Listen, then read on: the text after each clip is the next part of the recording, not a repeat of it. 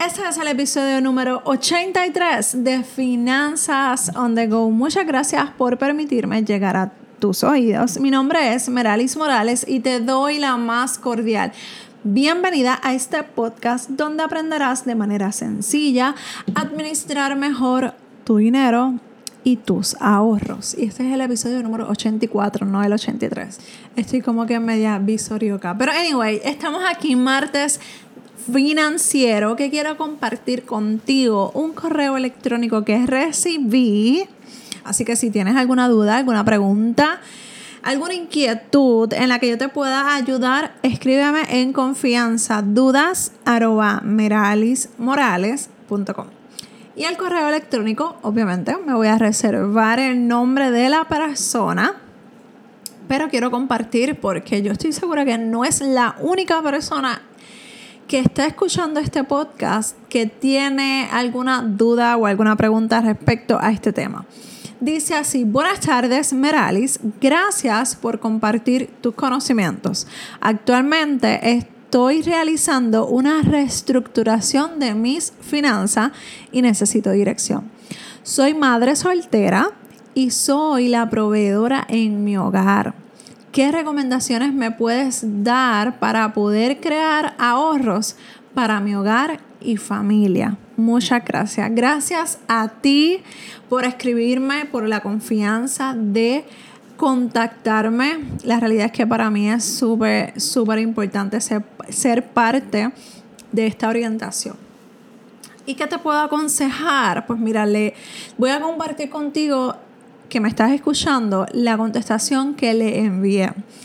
La realidad es que todo depende de la edad de los niños. Si son niños pequeños, el comportamiento es la base de esta, estas decisiones, de la ayuda que vas a estar recibiendo, porque ellos se están fijando cómo mamá o papá o el tutor están reaccionando referente al dinero, ¿ok? Es bien importante que nos estén viendo, porque recuerden que esos niños pequeños son máquinas que nos están grabando, como quien dice. Eh, y con el comportamiento es como podemos mejor modelar y enseñar referente a cualquier tema. Por ejemplo, si tú le dices a un niño no fumes y te ven fumando, ¿qué le van a hacer caso más? ¿A tu comportamiento o a lo que estás diciendo? Así que bien importante que estés bien pendiente a cómo te estás expresando, a cómo te estás comportando y cómo reaccionas referente al dinero, a las deudas, al presupuesto. ¿Ok? Número dos, fomenta el ahorro. Cuando les regalen dinero o le pases la mesada a los niños, no, sé qué edades tienen los niños, pero supongamos que son niños que le regalan en Navidad, en cumpleaños, en ocasiones especiales o simplemente se le da un, se le pasa una mesada, una cantidad para que pasen eh, semanalmente por alguna tarea especial que hayan hecho o, alguna cantidad que se le pase para la escuela, por ejemplo, pues fomenta el ahorro, ayúdales a, ok, te voy a dar por decir una cantidad de 5 dólares y de esos 5 dólares yo quiero que tú saques cada vez que los recibas una cantidad, un 10%, 50 centavos, un dólar, dos dólares, dependiendo de lo que reciban es bien importante incentivar y motivar que ahorren. Uno de los incentivos que puedes utilizar es que si ahorras un dólar, pues yo voy a ayudarte a, con un dólar adicional. O sea que en vez de un dólar, lo que vas a estar ahorrando, vas a estar realmente ahorrando dos dólares, porque yo te voy a parear esa cantidad. Así que si hay niños por ahí escuchándome, entre más, entre más cantidad tú le pidas a papá o a mamá o a tutor que te ayuden a ahorrar, si puedes ser lo máximo mejor. ¿Por qué? Porque eso es lo que va a fomentar en ustedes los niños, los padres, ustedes van a depositar ese amor al ahorro.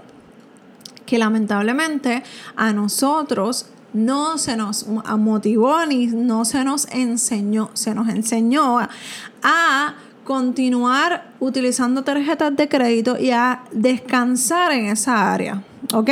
Y ahorramos quizás para el futuro, para el retiro, pero no ahorramos, por ejemplo, porque quiero comprarme X cosa porque quiero comprar este, un teléfono, pues allá lo pagamos a plazo. No, incentívalo, si son jóvenes, incentívalos a pagarlo no a plazo, ahórralo por, para que por lo menos tengas la mitad de ese dinero de lo que cuesta eso que quieres, ¿ok? Así que motivaros a que saquen una cantidad de ese dinero que están recibiendo, de ese dinero que tú le estás pasando, para que puedan ahorrar. Y de esa manera vean el ahorro que es bueno.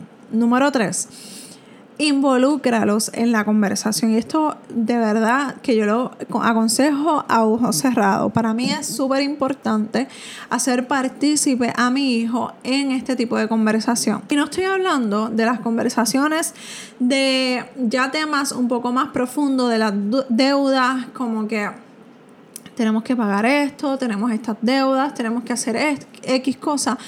Realmente no es en la planificación. Ok, vamos, queremos irnos de viaje, por decir un ejemplo. Pues vente, este, nos sentamos todos en familia, cómo lo vamos a, ahorrar, qué son los gastos que vamos a minimizar.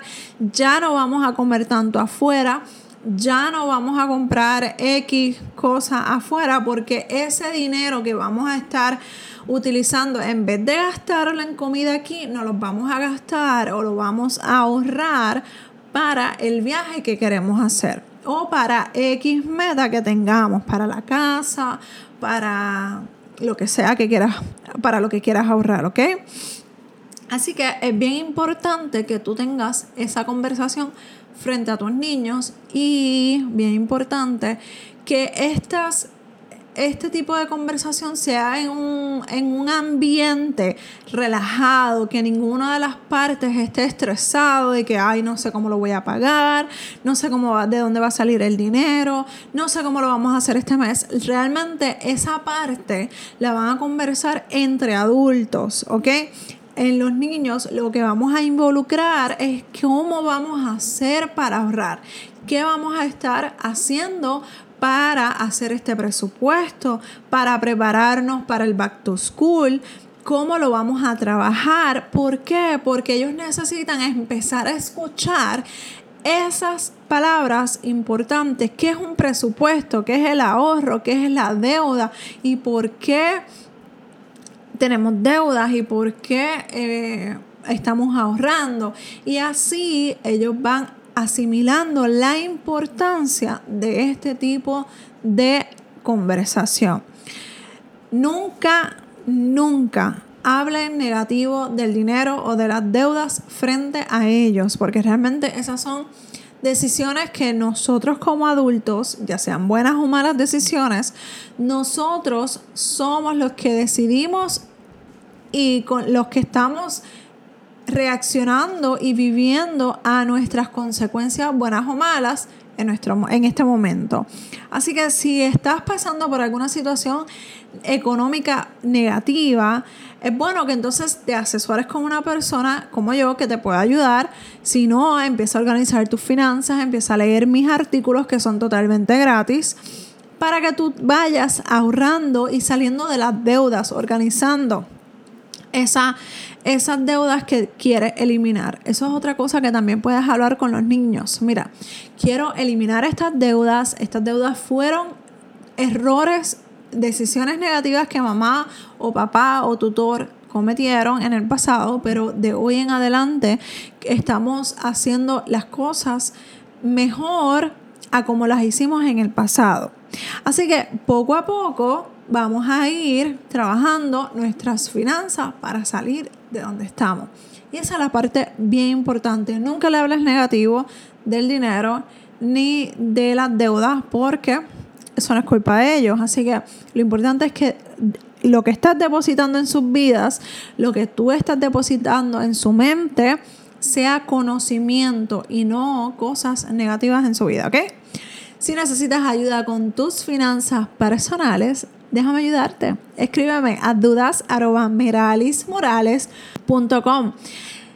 Y mira, si te gustó este, este episodio, te voy a agradecer en el alma que pases por el 5 estrellas y me des ese cariñito especial de esas cinco estrellas que de verdad ayudan a que más personas escuchen este podcast, escuchen esta información que yo estoy segura que les hace falta trabajar un día más en sus finanzas personales. Un abrazo desde Puerto Rico y nos escuchamos en el próximo episodio de Finanzas on the Go. Bye.